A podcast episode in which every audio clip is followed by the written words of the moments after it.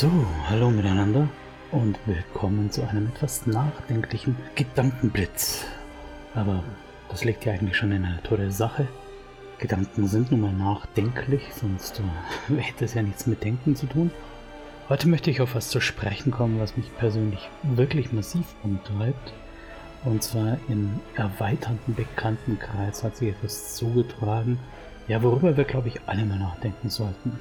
Es ging da um eine Runde, die in der Realwelt gespielt hat. Diese Runde war, sage ich jetzt mal, im Wesentlichen besetzt weiß heteronormativ und zwar sowohl am Spieltisch als auch bei den Charakteren, bei den Figuren.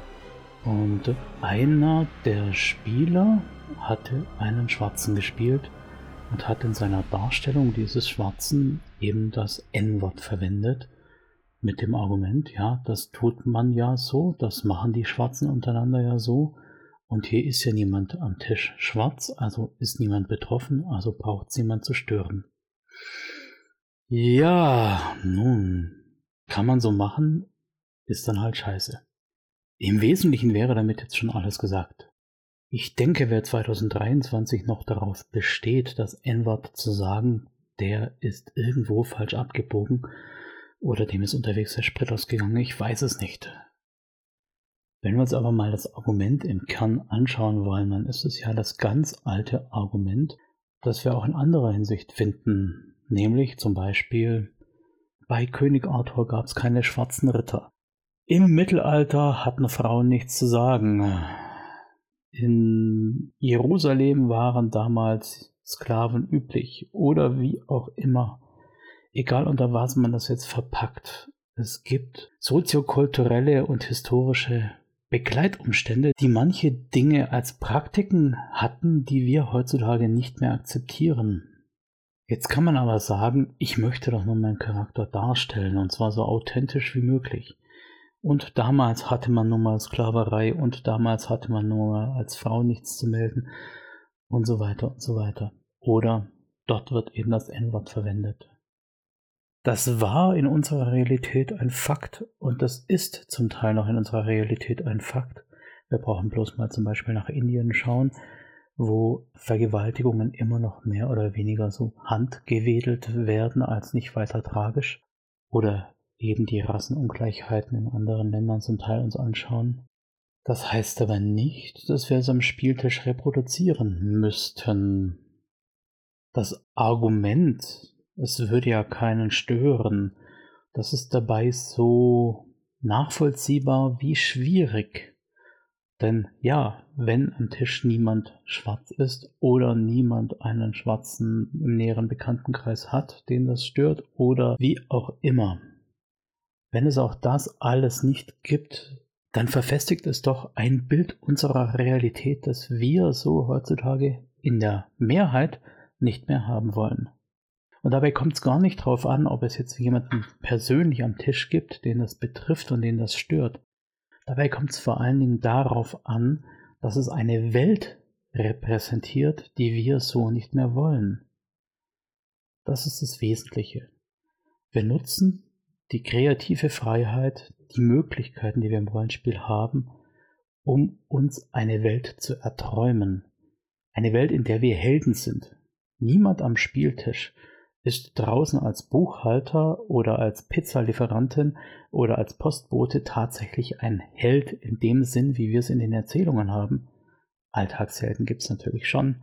Ich möchte jetzt gar nicht über Busfahrer, die für mich große Helden sind, wenn sie Schüler transportieren, oder über Sanitäterinnen oder sonst irgendwas nachdenken. Das sind für mich auch alles irgendwie Helden. Aber darum geht es gerade nicht. Was ich im Wesentlichen sagen möchte, Niemand von uns ist ein Held im Sinne der Narration, wie wir unsere Charaktere gerne darstellen. Wir decken keine Verschwörungen auf, wir retten keine verschollenen Prinzessinnen oder Prinzen, wir finden keine Schatztruhen, wir haben keine magischen Artefakte. Aber in der Spielrealität können wir uns eine eigene, gewünschte, bessere Welt schaffen. Und genau da liegt der Hase im Pfeffer. Wenn wir in unserer besseren Welt Wert darauf legen, die Missstände unserer Realität zu repräsentieren, dann ist das ein falsches Bild, das wir da malen. Wir machen ja nur nach, was wir schon gesehen haben und das, was eventuell schlecht ist. Wenn man also sagt, es betrifft ja niemanden am Tisch, dann ist das per se schon mal falsch. Denn die bessere Welt, die wir da erträumen, die wir da erspielen, erdenken, die betrifft uns natürlich alle.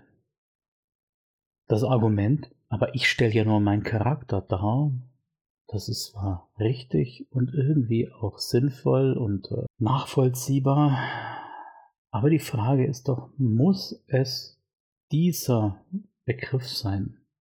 Muss man, um einen Schwarzen aus dem Ghetto darzustellen, zu anderen das N-Wort sagen? Muss man nicht. Man könnte genauso sagen, da, kam ein Bruder aus dem Ghetto oder sowas oder ein Homie von mir. Das sind auch Dinge, die funktionieren würden. Da würde auch jeder sofort dieses Bild vor Augen haben, ohne dass wir diese Begriffe dafür verwenden müssten. Es gibt also Ausweichmöglichkeiten. Der Bekannte hat daraufhin gekontert, ja, aber ich möchte mir doch keine Freiheit nehmen lassen. Ich möchte die Freiheit haben, meinen Charakter so darzustellen, wie mir das passt. Nun, mal abgesehen davon, dass dieses Freiheitsargument ohnehin schon sehr stark strapaziert ist, in der Regel von Schwurblern, Freidenkern und Rechtsidentitären, das ist schon mal eine Ecke, in die ich mich jetzt nicht stellen wollen würde. Wenn es wirklich die einzige Freiheit in deinem Leben ist, dass du das N-Wort im Rollenspiel verwenden willst, dann aber Halleluja. Da gibt es doch wohl andere Hügel, auf denen es sich lohnt zu sterben, aber doch nicht im Rollenspiel das N-Wort zu verwenden. Ein weiteres Argument, das an dieser Stelle kam, war das, ja, aber früher musste man da ja auch nicht. Da hat's ja auch ohne funktioniert. Das ist richtig. Früher. Aber früher war eben nicht alles besser. Früher haben Rollenspiele in der Regel die verschwitzten Kerle mit dem Metal-T-Shirt gespielt und Frauen waren erstmal keine anwesend. Früher war die Rollenspielszene alles andere als divers und farbig und froh und bunt. Früher waren die Systeme in der Regel eher Power-Gaming angehaucht, eher USA-mäßig angehaucht. Das Argument früher war alles besser. Das ist so per se schon mal scheiße und wird natürlich vor allem dann so richtig absurd, wenn wir uns überlegen, dass sich Sprache, Gesellschaft, alles ändert. Früher gab es kein Frauenwahlrecht. Früher war Vergewaltigung in der Ehe keine Straftat. Früher, wer, wer will denn bitte im Frühjahr leben? Früher sind Leute an Tuberkulose gestorben. Früher hatten Leute Zahnausfall, weil die Zahnhygiene unterirdisch war. Dieses Früher, was da herbeizitiert wird, wann immer es einem gerade passt, das ist kein Idealbild. Das ist ein verbrämtes nostalgisches Ausschnittsdia, das so in der Gänze von niemandem gewollt werden konnte. Ja, früher haben wir nicht auf X-Cards geachtet, keine Lines and Fails definiert, keine Session Zero gemacht. Früher, da war das okay, weil wir alle irgendwie schon per se ausfiltriert waren. Falsch. Das war auch schon früher nicht okay. Aber früher saßen die Kerle beieinander, die es nicht gestört hat. Das waren nicht die richtigen Kerle und es waren nicht die Leute von heute. Heute sind auf unseren Rollenspieltreffen oftmals junge Menschen dabei, Pärchen. Da kommen manchmal auch, ja, man soll's nicht für wahr halten, da kommen auch Frauen alleine zum Rollenspiel, zum Rollenspiel Con oder was auch immer. Und das ist fein und das ist super. Aber wer jetzt Argument mit dem früher, der sagt gleichzeitig auch, ich möchte diese Leute, die jetzt mit zur Szene gehören, nicht dabei haben. Wer jetzt also darauf besteht, die Umstände von früher zu haben, wo man sich noch im feuchten Kehricht um X-Cards kümmern musste, wo man nicht auf N-Worte achten musste, wo man nicht auf einem Charakterblatt die Pronomen des Spielers dabei hatte oder Spieli auf dem Charakterdatenblatt stehen hatte, Wer sich all diese Umstände wünscht, der wünscht sich halt zurück in diese Zeit, wo Rollenspiel noch dieses verschwitzte, Kellerkind-mäßige, pickeliges Metal-Shirt-Klischee war, das wir heutzutage einfach auch nicht mehr haben wollen. Die Welt hat sich weiterentwickelt, Rollenspiel hat sich weiterentwickelt. Dinge wie My Little Pony hätten sich früher einfach nicht verkauft. Wenn ich das alles jetzt so an den Pranger stelle, dann muss ich es natürlich auch ein bisschen relativieren. Ich persönlich möchte das für mich nicht. Aber wenn ihr Gleichgesinnte findet, die sagen, ich möchte das authentisch darstellen, ich möchte die Wahrscheinlichkeit im Rollenspiel, dass ich an einer Wunde mit Wundbrand sterbe, ich möchte im Winter erfrieren können, ich möchte schlechte Zähne haben, ich möchte ständig Durchfall haben, weil das Wasser, das ich trinke, nicht sauber ist. Und ich möchte, dass Frauen nichts zu sagen haben in meiner Welt. Und ich möchte bla bla bla. Wenn ihr das alles wollt, könnt ihr euch gerne zusammentun und euer Hobby so pflegen, wie ihr das wollt. Aber wer sich in die Öffentlichkeit damit begibt, wer sich nach außen begibt, die Szene repräsentiert und in die Szene eintaucht, der darf nicht mit so Ansprüchen daherkommen wie früher haben wir das doch auch nicht gebraucht. Ganz wichtig muss an der Stelle, finde ich, auch die Selbstreflexion sein. Die Frage, die man sich also stellen müsste, ist, Warum brauche ich das N-Wort, um meinen Charakter darzustellen?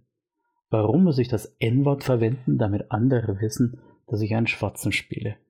Nun, zum einen könnte ich mir vorstellen, dass es die einzige darstellerische Möglichkeit ist für den Spieler, um jetzt darzustellen, dass er einen Schwarzen spielt, was einerseits irgendwie schade wäre, andererseits natürlich auch unterstreicht, wie wenig sich die Hautfarbe fürs Rollenspiel auswirkt, was ja eigentlich was Positives wäre. Wenn aber die Hautfarbe sich so wenig auswirkt, warum muss man dann so viel Wert darauf legen, dass man einen Schwarzen spielt und es auch so darstellen? Natürlich muss man eigentlich dann auch konsequent sein. Wenn ich also von meinen Spielenden am Tisch mehr oder weniger verlange, sich politisch korrekt zu verhalten, also selbst keinen Sexismus zu spielen, keinen Rassismus zu spielen, keine Sexismen und Rassismen zu reproduzieren, dann darf die Spielleitung die Welt auch nicht dementsprechend reagieren lassen. Ja, in unserer Realität gibt es und gab es Rassismus. Ja, in unserer Realität gibt es und gab es Menschen, die das N-Wort verwendet haben. Und ja, in unserer Realität gibt es und gab es Menschen, die das als Schimpfwort verwendet haben. Wenn ich das eine nicht will, muss ich konsequenterweise auch den Rest rausnehmen. Es ist also die Frage, ob ich zum Beispiel in einem Achtung Cthulhu-Setting, wo ja Nazi-Deutschland mit Cthulhu-Aspekten angereichert ist, ob ich in diesem Setting tatsächlich zum Beispiel einen schwarzen oder einen türkischstämmigen oder einen homosexuellen, einen jüdischen Charakter spielen wollen würde. Warum würde ich das haben wollen? Wenn mich der Aspekt reizt, da wirklich die Konfrontation zu erfahren, wäre das etwas, was man in der Session Zero sehr, sehr vorsichtig vorbereiten müsste. Mit allen Beteiligten. Sowas ist unheimlich viel Fokus. Wenn alle anderen einfach nur spielen wollen, wäre es vermutlich vernünftiger, sich auch einen Charakter zu wählen, mit dem das einfach geht. Oder den Aspekt Rassismus, Sexismus, Ableismus, Antisemitismus komplett aus der Welt rauszunehmen wo dann aber wieder die Frage wäre, ist das dann das richtige Setting? Ihr seht, einerseits würde ich die Frage, wer das Arschloch in dieser Geschichte ist, ziemlich eindeutig beantworten. Andererseits müssen wir alle das dann auch konsequent umsetzen. Wenn wir also eine Idealwelt erspielen, erträumen, erdenken, in der das N-Wort keine Rolle spielt, in der Sexismus keine Rolle spielt, Ableismus, Antisemitismus, in der das alles nicht vorkommt, dann müssen wir in letzter Konsequenz auch selbst in unserer Darstellung darauf verzichten und oder das Setting entsprechend wählen. Es macht keinen Sinn, in einem Steinzeit-Setting zu spielen und die Trope des Neandertalers, der mit der Keule seine Frau in den Busch zieht, zu spielen, gleichzeitig aber in der Spielwelt eine geschlechtsneutrale Welt zu etablieren. Es macht keinen Sinn, mit Nazis zu spielen, die antisemitische Sprüche loslassen und Handlungen begehen, gleichzeitig aber den jüdischen Charakter am Tisch zu führen, der keinerlei Probleme hat und behandelt wird wie alle anderen. Da muss das eine eben zum anderen passen. Im Idealfall klärt man sowas natürlich in der Session Zero, bespricht alles vor. Darf ich das? Ist das okay für euch? Geht ihr da mit? Nimmt das nicht so viel Spielzeit? Wie wollen wir das darstellen? Ist es beiläufig oder wird es explizit ausgespielt und so weiter und so weiter? Das ist das eine. Wenn es aber so aussieht, dass ihr einen One-Shot macht, auf einer Con seid, mit Leuten spielt, die ihr nicht kennt, dann würde ich einfach mal dazu raten, den Weg des geringsten Widerstandes zu gehen. Sprich, ist der Charakter, den du darstellen willst, wirklich sinnvoll darzustellen, ohne dass ich dabei in ein Fettnäpfchen nach dem anderen drehte? Muss ich wirklich ein cholerisches Arschloch spielen an einem Tisch, wo vielleicht ein Zehnjähriger mitspielt?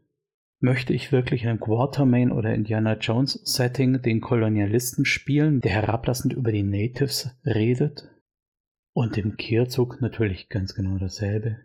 Wenn die Gruppe sich geschlossen dafür ausspricht, ein authentisches Mittelalter zu spielen, und im Gegenzug natürlich, wenn sich eine Gruppe bei der Session Zero dafür ausspricht, ein authentisches Mittelalter darzustellen, muss man sich überlegen, möchte man da als Frau mitspielen, als weiblicher Charakter mitspielen? Möchte man da eine queere Person darstellen? Möchte man da einen Fremdländer darstellen? Und wenn die Antwort darauf Nein ist, dann ist das nicht die richtige Runde. So oder so, für alle, die es noch nicht wissen, wir haben 2023. Es ist nicht mehr früher, es ist jetzt. Einige Dinge haben sich geändert und werden sich auch weiter ändern. Und wer sein Hobby nicht kaputt gemacht bekommen möchte, der sollte mal überlegen, ob seine Sicht des Hobbys vielleicht die falsche ist. Wenn deine Sicht des Hobbys ist, dass das, was gestern war, auch morgen noch gelten muss, dann hat das nichts mit deinem Hobby zu tun, dann hat das was mit deiner Werteeinstellung zu tun.